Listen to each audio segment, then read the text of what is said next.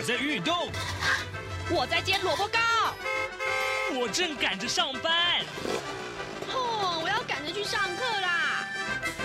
这个时候，我们都在听夏志平制作主持的《早安台湾》。早安台湾带给你最热门的时事访谈，最感动的人物专访，最直接的民意表达。对，让我们一起收听《早安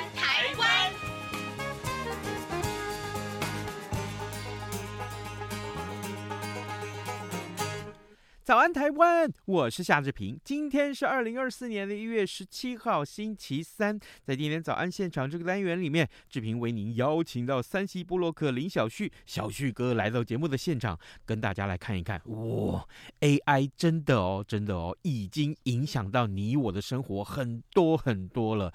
我们等一下请小旭哥带我们来看一看今年的 CES 展。到底有哪些个重要的跟 AI 相关的话题？嗯啊，你听了，保证你会瞠目结舌。在跟小旭哥聊天之前，我们有一点点的时间来跟大家说一说各平面媒体上面的头版头条讯息。首先，我们看到联合报上面提到的是联合国二七五八号决议文。哦，这个 AIT 说呢，其实并没有决定台湾的地位啊。我们来看一看联合报的内文。诺鲁日前宣布，基于一中原则和联联合国二七五八号决议文正式和中华民国断交。美国国务院发布了诺鲁切断与台湾的外交关系声明，指出呢，这是诺鲁的主权决定，呃，但这是令人失望的决定，强调中华人民共和国经常许下最终没有兑现的承诺，台湾是可以信赖的民主伙伴，美国未来会持续扩大与台湾的往来，这份符合美国长期的呃一个中国政策。好，这是联合报为您关注的话题。中国时报上面提到是选后啊啊，很多呃这个议题正在延烧啊，这个核二核三要延役啊，就是核能发电厂第二核能发电厂、第三核能发电厂要延役这个事情。我们来看看中国时报的内文啊，台电财务负担非常的沉重啊，那么代理台电董事长是经济部的次长。曾文生，他十六号呢在年终记者会上突然表示说，新国会在野党全面支持核电厂延役啊，还有核四重启。那台电会准备资料去向新国会报告，一切会遵照国会跟政府的决议。台电是执行单位。曾文生的说法已不已经不是过去的铁板一块了。根据了解，台电初步认为核二跟核三啊的是比较具有延役的条件的。另外，《自由时报》上面所提出来的是抖音啊啊 TikTok 这个呃疯传坐票影片洗脑，有些学者说将不再设这个呃设防将会亡国。呃，我们来看看《自由时报》的内文啊，抖音。TikTok 的这个的抖音的海外版呢，呃的这个频道出现多则指控台湾选务作票影片，在年轻学生族群里面疯传。啊，即使中选会出面澄清，许多的年轻人仍然是坚信民进党作票啊。那么学者警告说，抖音将会有这个资安问题，更是中国对台讯息战争的平台，政府不能直接弃守，应该禁用或者是降频，限制流量。如果再不设防的话，以后将将会亡国，这是自由时报为您关注的话题。好，现在时间已经是早晨的七点零四分零三秒，我们先进一段广告，广告过后马上来跟小旭哥聊天谈 CES 展喽。对于台湾的政治、社会与历史，以及中国的新闻事件及议题，台湾是怎么想的呢？中央广播电台每周五晚间九点三十分到十点播出的《台湾怎么想》节目，王家轩主持，以人为出发点，进行深入访谈或解析，多面向探索人物、书籍、历史与新闻等议题。精彩丰富的节目内容，请锁定每周五晚间九点三十分到十点播出的《台湾怎么想》节目。早安，正吃着什么样的早餐？吐司加火腿蛋，咬一口。然后收听中央广播电台。早安现场。这里是中央广播电台台湾之音，您所收听的节目是《早安台湾》，我是夏志平。此刻时间早晨七点零五分二十八秒了哦。哎，各位，我们今天来聊这个话题，我相信您一定感兴趣啊。各位还记得吗？去年的年初的时候，有一次我们邀请呃，今天我们的受访者三 C 布洛克林小旭来到节目中的时候，我们跟他聊这个呃 ChatGPT。A I 这件事情，其实，在我们的生活当中，从那个时候开始就带来很多很多的惊喜。那之后啊。各种 AI 网站的应用是不断的诞生，但是呢，好像还仅限在这个特定的领域或工作的性质啊。那么，可是，可是今年年初啊，就是在一月九号的时候，呃，二零二四的这个 CES 展呢，这是一个在美国的一个全球消费性电子展里面，很多利用 AI 延伸出来的应用已经正式变成产品了，所以。小旭哥今天来到节目现场，小旭哥早安！嘿，志平早，听众朋友大家早啊！我刚刚在这个、呃、跟听众来开场的时候，我发现你的动作很多，你今天很兴奋吗？今天蛮兴奋的，好多新产品啊，我好开心啊！我以为你是看到了新总统诞生，嗯，这个嗯不好说。好，我不要陷害你了，对，不要陷害我。对对对，我我要讲说，我投票，我三个党我都有投啊，刚、嗯、好三张嘛。哦，对哈。哦，都不得罪，怎么跟我一样？啊，没有，哎哎，请教一下啊，这个 CES 展啊，一月九号呃展开，当然了，这个但短只有短短四天了，但是听说很有看头，呃，大致上都聚焦在 AI 应用上，有哪些个令你惊叹的产品？嗯。还真的蛮多的。嗯，这个 AI 我们去年还在聊的时候，大家说，哎，它可以帮大家呃很多编辑省一些麻烦啊，甚至取代一些新闻记者啦。嗯，然后可以无中生有产出一些图片，用指令就可以呃做了很多不同的一些变化，甚至你可以呃原本不会画图的人，只要下指令，而且现在可以用中文哦，下指令之后，你就可以产生出一一一幅你以往想要的一些情境图，而且真的是栩栩如生。以往我们还在惊叹说有些绘画师会失业。嗯，我们今年年初，也就是上个礼拜一月九号，CES 正式展出的时候，因为在展出的前一天，其实他就有针对一些媒体已经发布了一些这次展览的相关重点。嗯，结果哈不拉当列出来，全部都是 AI，AI，AI，AI，AI，全部都是从手机到电脑到车载电子到机器人，甚至到一堆呃相关的一些应用，全部都跟 AI 有关。所以今年真的算是遍地开花，而且这些开花不是在网际网络网络上面，嗯嗯，在产品上，甚至是我们现在所看到一些电动车、自驾车，也全部都已经进导入这些 AI 模组。当然，这些 AI 模组不是让你说在你在车上可以呃编辑新闻啊，或者把文章改写，或者是创造图片，不是。它是加入更多的一些智慧的情境进去。那我以智慧型手机来说好了，因为我比较常聊到智慧型手机哦，而且每个人手边都有的情况之下，应该对这个东西最有感。嗯，哎，我这样讲哦。现在的智慧型手机，其实从二零一七年的时候，其实当时就已经有导入一些 AI 的功能。例如说，你把相机打开的时候，它会自动辨识说，哎，这个是人，这个是花花草草，那个是食物，那个是它会自动辨识。其实当时已经导入了这些 AI 的应用在拍照软体里面，那更不用说后来还有什么呃智慧美颜啊，帮你把边缘修得很漂亮啊，好像单眼相机拍的一样，这些都透过一些 AI 的演算法去帮你做到这些。其实都已经在我们生活之中了。那今年最让我最意外的是，因为去年的这个 ChatGPT，也就是 OpenAI 这一家公司开放了很多相关的一些应用出来，包含无中生有的那些图片生成。嗯，今年就很有趣。我讲一个很很有趣的例子哦。现在我们很很多时候用手机拍完照，是不是会发现很多路人甲乙丙丁？对，其实 Google 在这两年都有推出一些技术，叫做所谓的魔法消除，可以把一些路人全部把它消除掉。但是现在的 AI 已经可以做到，不止帮你把这些路人消除掉，它还可以把这个障碍物或是某个路人修掉之后的背后，就是那个人原本挡住了背后的那个场景，对，把它复原。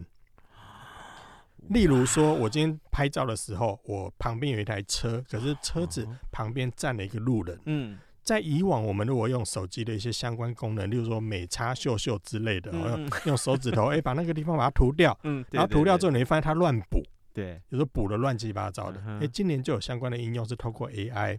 然后呢，把那一块人人涂掉之后，嗯、后面那台车原本缺陷的地方，就是被人遮住的地方，嗯、它还原成那个车子原本的模样。哇哇塞！你看这个可以应用的场景可多喽。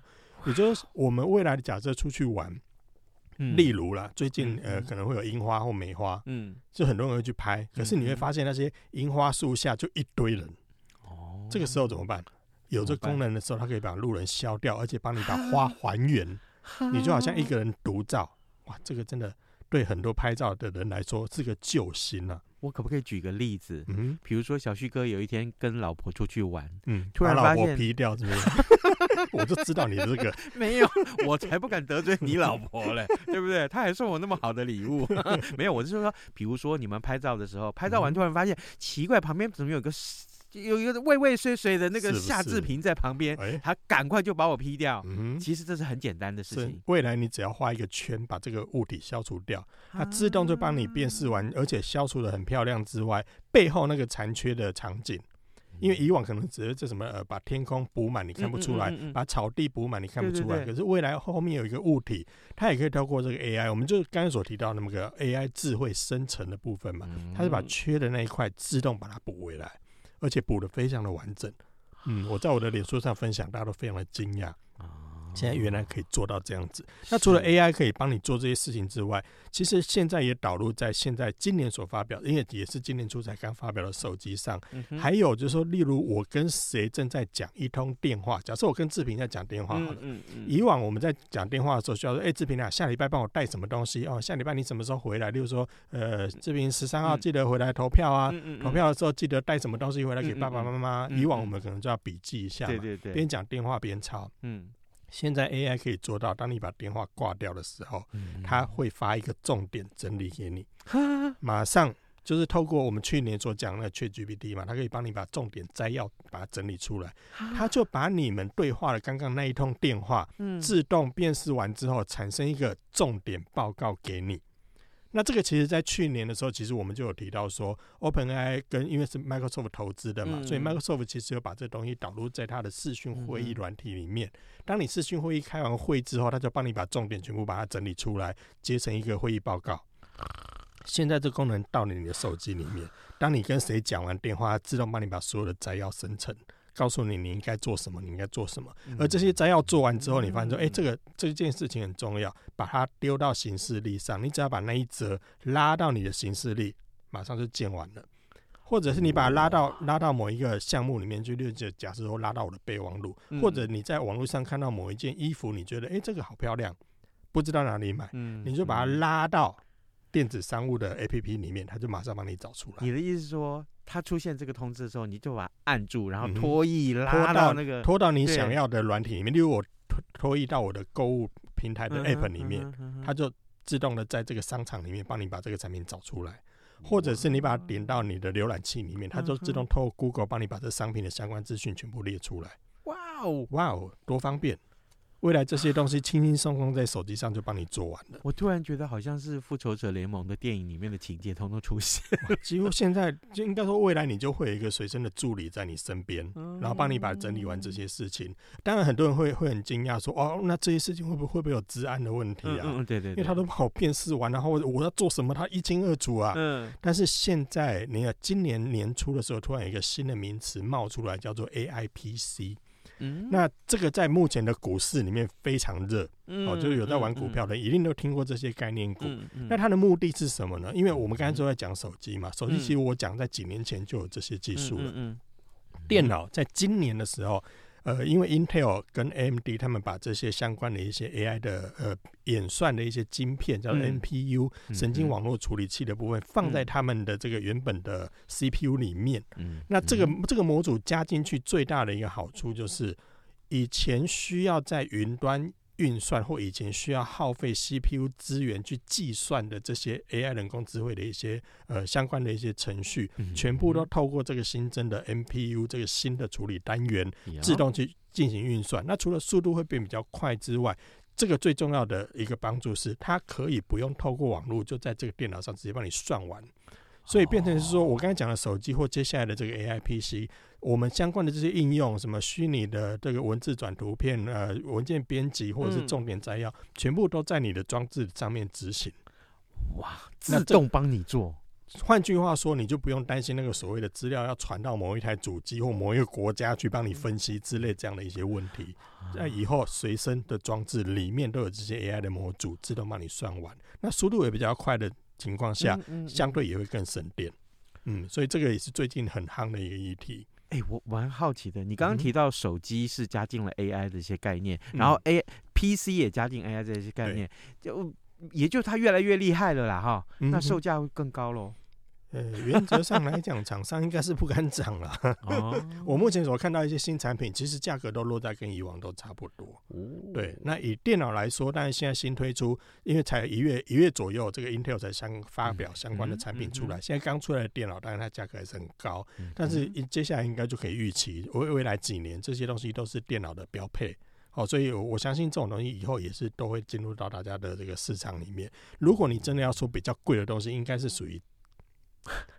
汽车吧，汽车，各位好，诶、欸，现在时间是早晨七点十六分三十二秒，各位听众，今天早上志平为您邀请到 3C 布洛克林小旭，小旭哥来到节目中跟大家聊 AI，诶、欸、，AI 这个话题自从去年诞生之后，大家开始关注之后啊，其实真的是每一个月都有很多很多新的新闻。不过呢，更重要的是，我们今天锁定的是二零二四的 CES 展啊，在这个 CES 展上面，很多 AI 的产品大概都。问世了，这些问世的产品正在一步一步改变你我的生活。刚刚小旭哥聊到的就是 AI 的手机跟 AI 的 PC。你刚刚丢丢出一个震撼弹，汽车，汽车，汽车现在有什么样变化？因为 AI，因为 AI。其实以往我们讲到电动车都会想到特斯拉嘛。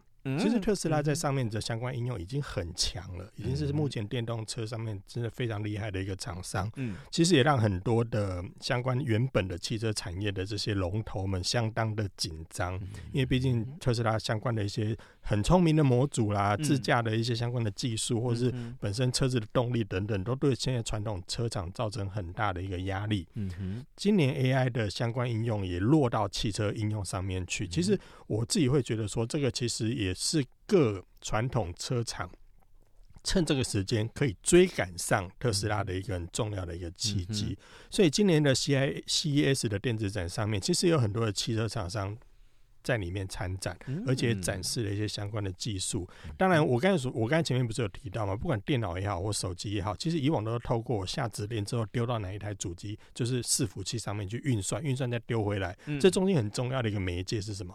网络。嗯，那。在之前五 G 发布的时候，其实很多人就说：“哇，五 G 有了之后，接下来这自驾车应该就会有相相当好的应用，因为五 G 的传输速度很快。对，所以当我汽车前面的镜头在拍摄马路上相关情境，或是有人跑过去的时候，这个时候我就可以透过五 G 很快的资料传输，把这些影像传到主机，在判断完之后丢回来，可以马上反应。嗯，但是五 G 的建设并没有。并没有办法达到这么绵密，甚至是每个地方都有的状况。即便像台湾这么小的一个岛屿哦，我们现在的五 G 的普及率其实也没有到很高。很多人办了五 G 之后，其实他很诟病的是，其实我到处还是收到四 G 信号。所以其实五 G 你更不用说在一些地幅比较辽阔的一些国家，你真的要建制到到处都有，甚至要让。开车的状态状态下，可以很快的把影像传输、判断完再丢回来，再进行相关的自驾操作。嗯，这个有它技术上的难度。那我刚才为什么会提到说，手手机跟电脑现在因为这些相关技术加进去，变成整个在晶片之后，嗯，我没有网络也可以做。换句话说，我现在的汽车其实我也不需要再依靠这样的一个网络传输跟判断，我可以在这个本台本身车子。上面的车载电子上有足够的处理能力，我可以立即的处理。这个时候网络就不再是困难了，而这个时候就可以让我们或现在很多电动车所面临到的一些瓶颈获得一个改善。甚至我刚才前面不是有提到说，那个手机上拍完照片把路人消除嘛？他把那个背景原本被人挡住后面的东西把它还原，对，把它恢复回来。其实我们现在如果在自家车上面利用上类似这样的技术，当那个人挡，或是我开在路上，我前面的景致被一台大卡车挡住的时候，嗯，它可以透过 AI 去算到这条道路的那个汽车挡道的前面是什么东西。哇！它可以把这些东西把模拟出来算出来，而且你不用透过网络，你就可以在车上直接计算出来。这未来对于自自驾来说是一个很好的一个帮助，甚至是在呃人来人往，而且像台湾这样的场场域里面，机车啦、人啊，哇，这个相当拥挤的道路上，很多不可控的状态下，如果你要透过网络判断再回来，这个处理速度就会就会有一些时间上的落差。所以这方面其实现在在智慧汽车上也是被大家很广受瞩目的。那今年的话，其实就看到 CES 上有很多的相关的大厂跟电子厂就有相关的合作。嗯，例如说三星，它就跟现代汽车合作，是哦，他们就展开了一些相关的合作计划。那 Sony 呢，它也跟 Honda 来做一些相关的结合。哦，那今年也在他们原本。其实，Honda 跟 Sony 在以往就是在在今年之前，其实他们就有合作这样的一个概念车了。嗯嗯、那在今年的时候，它在推出一个全新一代，就是加入 AI 之后的一些相关的功能。那我刚才前面所讲的这些东西，其实在它发表会上面，它也都透过一些模拟上都已经展示出来了。现在就看这台车什么时候会落地。那呃，目前厂诶、欸、市场上是预估说，应该二零二五年应该就会看到这个汽车 Honda 的部分就会推出来了。那 LG 它也有发表相关的一些技术，而当然这方面台湾的厂商也也没有偷懒哦。我们在这方面其实有相关的很多的技术在上面去应用，不管我们的侦测器啊、雷达啦、感测器等等的，其实在上面都有很多零组件是来自于台湾。那另外一个比较受瞩目的就是在于。透明荧幕的这件事情，嗯，现在在汽车上，其实呃，你看中控台会有，或者是一整条的荧幕，或者是呃，我们后面那个所谓的驾驶后面头，那那个叫什么？头部的那个座位后面可能会放一个荧幕给后座的乘客看，嗯但是这些都会有受受制于安装的位置跟大小上的限制，所以你会看到特斯拉上面有一个很大的一个荧幕。其实上面就有一些很多车载资讯在上面做呈现，但是即便它上面的荧幕已经这么大，其实还是有很多地方会有限制。今年呢，我们像我们的友达，还有像我们的工研院，其实他们都有相关的技术也在 CES 上面发表。它发表的是什么？叫做透明显示器。呃，我讲比较直白一点，就是在你现在前挡玻璃上的那一块玻璃里面，可以显示出影像。哇！像不像科技电影的那个情境？我就说，我我现在的前挡它不只是一片玻璃，是它还是一片荧幕。所以呢，以往所谓的什么抬头显示器，你要贴一片贴纸或什么，以后你就在这个汽车的前挡玻璃上直接显示。那这个好处是你的前挡全部都是荧幕，可是你还是看得到外面的状况，你还是因为那是一片透明的荧幕。是，那这个是在前挡的应用，侧边。的荧荧幕上其实有很多的应用可以去做呈现，例如像这次 CES 上面也有些有些车厂展示所谓的侧边的安全。这安全什么意思？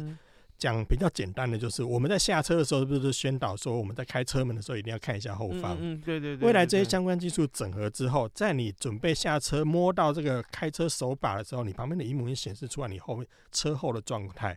可以让这乘客可以马上知道说，哎呦，后面有车来了，我现在不能开门。那以往你不可能有所谓的荧幕去帮你做这些事情，了不起有个灯啊或者是什么的。那现在这同样的这些技术，其实也应用在很多的导览的设备上面。例如在这次很多的概念产品上，会有所谓的游览车上面的这个侧边玻璃，因为在搭游览车的旁边那个玻璃嘛。当你这个车子开到哪里的时候，它这个侧边的这个荧幕在原本巴士的侧边。它就会显示说你现在经过的是哪里，然后这个地标是什么，它的相关介绍是什么，你都可以在上面直接看到。换句话说，这些荧幕它平常是透明的，可是它也可以帮当做导览相关的使用。那未来的应用当然就嗯相当的宽广啊，任何的玻璃或者是甚至是广告橱窗，或是它都可以应用到。那这些透明的显示技术，除了应用在车载上面之外，家电产品你可以想象的是什么？嗯嗯，什么呢？各种啊。最简单的，像这一次 CES 上面也有很多厂商展出透明电视，透明电视是什么概念？嗯，就你平常看它，它就是一片玻璃，不是现在家里黑压压的那个一块黑黑的那个。那你平常没开机的时候，说真的，还真的蛮丑的。那现在的话，虽然有很多厂商说我会利用一些所谓省电技术，让原本黑压压的荧幕上面来播放一些图片，好像感觉你家里有一个画框，嗯，但是还是会开启之后，还是会有相关的。耗电的问题啦，或者是呃美感呈现上的也见仁见智啦。对。但是今年呢，三星、LG、友达等等，他们都发表了所谓的透明电视。平常它就是一块透明的玻璃。嗯。当你显示开机的时候，它会有影像出来。然后呢，如果你想让它看的画面更清晰，就有一个按钮之后，后面有一个布幕，像投影机那样子会拉起来。让那个透光没有那么严重，这个时候你看到荧幕的画面就会是比较清晰的。那你可以想象成有点像投影幕的那种概念，但是它是完全在平常就是一块透明的玻璃。哇，这个也是科技的进步，真的是让人家很难想象啊！所以这些呃，不管这些产品，其实呃，我今年所看到这些内这些透明电视，它不是概念商品哦，而是它接下来就准备要开卖了。当然，价格呃、嗯、可以可以预期啦。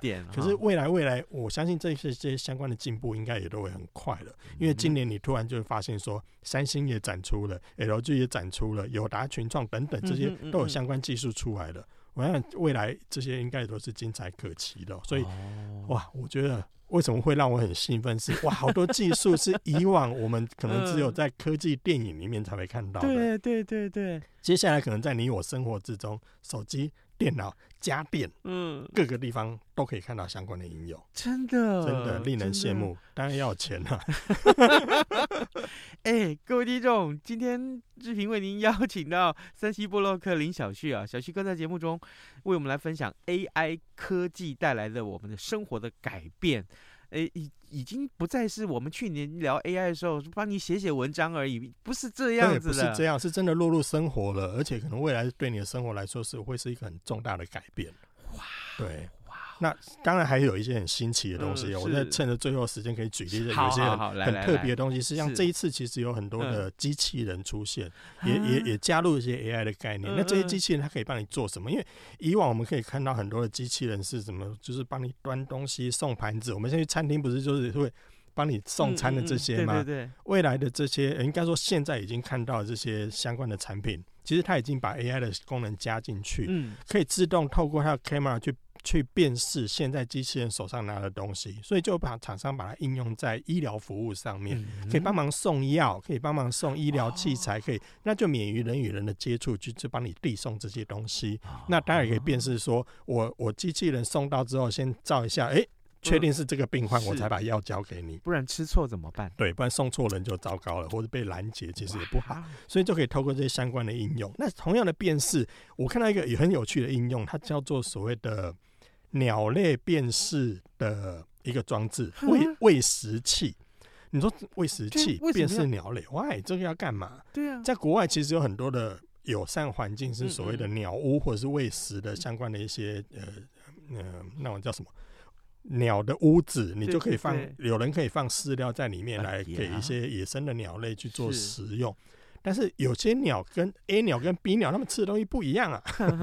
所以这个时候，他们透过 AI 技术，也有人开发出这样的技术，是我可以辨识今天停在这个喂食器前面鸟是什么，我在丢正确的饲料给它。笑哎，会不会太贴心了？笑哎。然后还有还有一些技术是应用在家里的猫猫洞，因为国外。国外有很多的饲主是你会让猫跑出去，然后猫会透着猫洞钻回来。是，可是这时候有呃有很多的猫会很哦哦，不是你家的猫就不是不是啊，它会很可爱从外面咬一些东西回来啊，比如说咬什么蟑螂啦、老鼠啊 来报恩呐，对，来报恩。对，那这个时候可以透过这个猫洞结合 AI 辨识之后，它可以去判断第一个是不是你家猫之外，第二个它有没有叼不该叼的东西回来。